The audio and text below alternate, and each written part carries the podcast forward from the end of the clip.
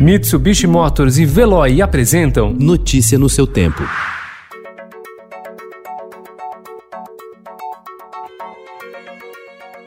Olá, seja bem-vindo. Hoje é sexta-feira, 31 de julho de 2020. Eu sou Gustavo Toledo, ao meu lado, Alessandra Romano. E estes são os principais destaques do jornal Estado de São Paulo. Garimpo ameaça a maior linha de transmissão de energia do país. Concessionária do Linhão de Belo Monte denunciou atividades ilegais perto de torres de transmissão no Pará. A queda do preço do petróleo e o impacto da pandemia sobre as vendas levaram a Petrobras a um prejuízo de 2,71 bilhões de reais no segundo trimestre. Governo tem déficit recorde, dívida pode ir a 98% do PIB.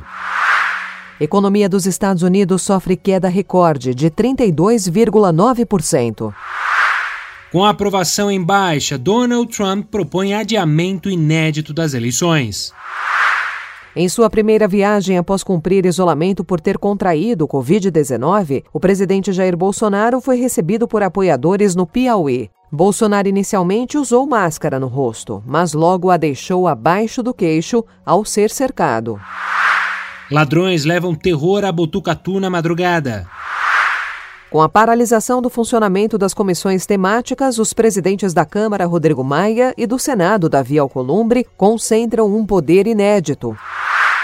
Ex-governador Geraldo Alckmin vira réu por corrupção e lavagem de dinheiro. Corinthians vence Bragantino e vai à semifinal do Campeonato Paulista.